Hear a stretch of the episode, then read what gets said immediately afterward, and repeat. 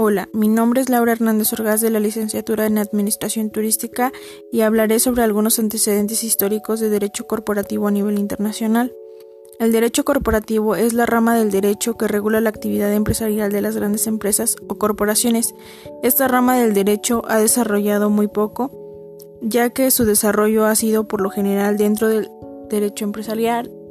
El primer antecedente se dio en la Edad Media por el año 476 a 1492 por el crecimiento del comercio. Se cree que el derecho corporativo nace dentro de las asociaciones de gremios y mercaderes para poder defender sus intereses y así se ayudaban a mejorar la integración del comercio. Luego el derecho romano en el año 527 a 565. El derecho romano se reconoció una serie de entidades corporativas bajo los hombres universistas, corpus o collegium. La palabra corporación se deriva del latín corpus, palabra para cuerpo. Después se da Baja Media, en la Edad Media del siglo XI al siglo XV. Este derecho corporativo se deriva del derecho empresarial y el antecedente principal del segundo tiene como origen el derecho mercantil. Este último surgió precisamente en en momento histórico debido a la falta de un marco jurídico para resolver conflictos derivados del ejercicio del comercio. Los comerciantes medievales se organizan en gremios de acuerdo a su industria. Para la solución de los conflictos se influyeron tribunales, ejemplo el Consulado del Mar del siglo XIV. En el año 1100, en la época de la sociedad feudal, en los años 1100 al 1300, ahí se inició el corporativismo y se remontan en la época de la sociedad feudal hacia el año 1100 hasta aproximadamente el año 1300, cuyo antecedente fue la revolución burguesa.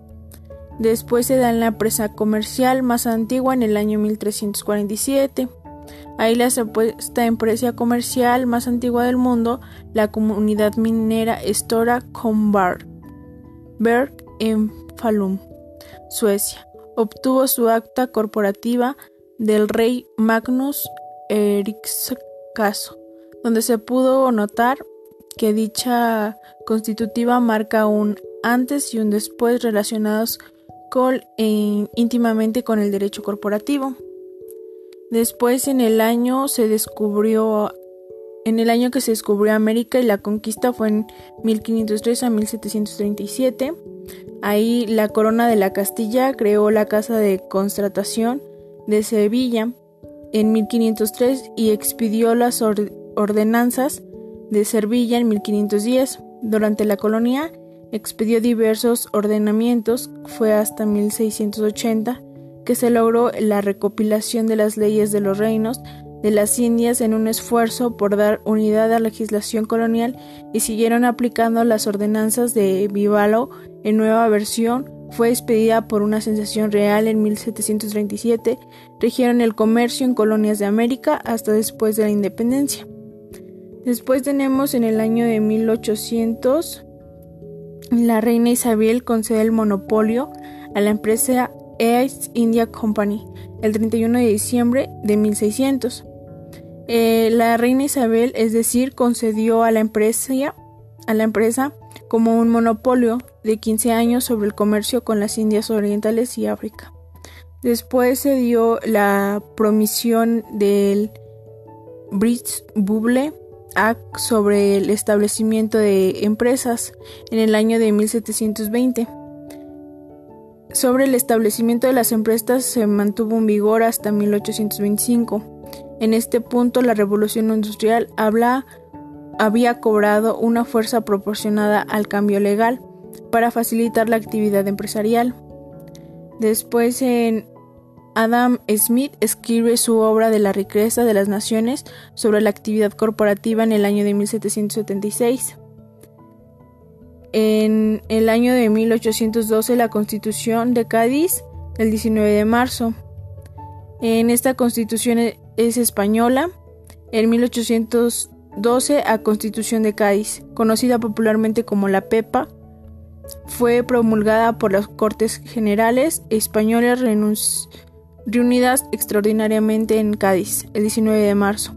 Está dividida en 10 títulos y 384 artículos. En México independiente fue en el año de 1810 a 1821. Aquí España comenzó su proceso de independencia en 1810 y hasta 1821 México fue reconocido como el país independiente. La división y desorganización que prevaleció después de la independencia hicieron imposible que nuestro país constara con un marco jurídico estable. Se agravó con el tiempo debido a las constantes invasiones por parte de otros países como Estados Unidos y Francia. Debido a esto, durante la mayor parte del siglo XIX siguieron aplicando las ordenanzas de Babilao. Eh, las bases jurídicas de la independencia en México se dieron en 1821 a 1824. Aquí los documentos clave para lograr la independencia de México fueron el Plan de Iguala y los tratados de Córdoba, ya que se declaraban la independencia de la Nueva España o de la América septentrional y aunque no aspiraban a ser constituciones, se establecen de la forma de gobierno monárquico constitucional, constitucional moderado, por el que se llamaba Fernando VII a su dinastía para reinar.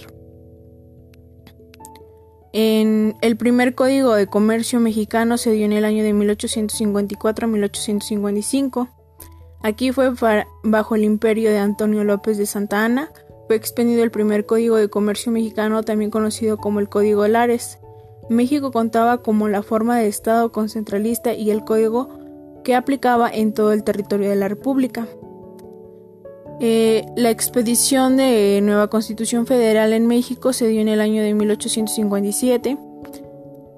En esta se encuentra en el artículo 24, se establece el principio de que la federación solo estaba autorizada para actuar respecto de aquello que la Constitución expresamente lo permitía. Con fundamento de artículo, los estados estaban facultados para legislar, para mantener la materia mercantil. No obstante, la mayoría de los estados prefirió regresar a las ordenanzas de Babilao. La expedición del segundo y tercer Código de Comercio en México se dio en 1883 a 1890. En 1883 la Constitución de 1800 fue reformada para otorgar el poder legislativo federal de la facultad expresada a legislar en materia de Comercio, por lo que en 1884, bajo el gobierno de Manuel González, fue expedido el segundo Código de Comercio. Sin embargo, una vez más, debido a la inestabilidad prevaleciente en el país, este, este código fue muy corta duración, pues en 1889, bajo el gobierno de Porfirio Díaz, se expidió el tercer Código de Comercio con vigencia a partir del 1 de enero de 1890. En 1890, el Código del Comercio fue vigente hasta nuestros días en México. El Código de Comercio de 1890 es el código vigente hasta nuestros días. El principio, como su nombre lo dice, intentó reunir en un solo cuerpo normativo la regularización del comercio. Sin embargo, a través del tiempo, el Código de Comercio ha sido derogado en múltiples disposiciones debido a que ha sido necesario ampliar regulación en algunos aspectos que ya se contenía el código. En 1886, la Nueva Jersey, primer estado, facilita el derecho empresarial en el año de 1896.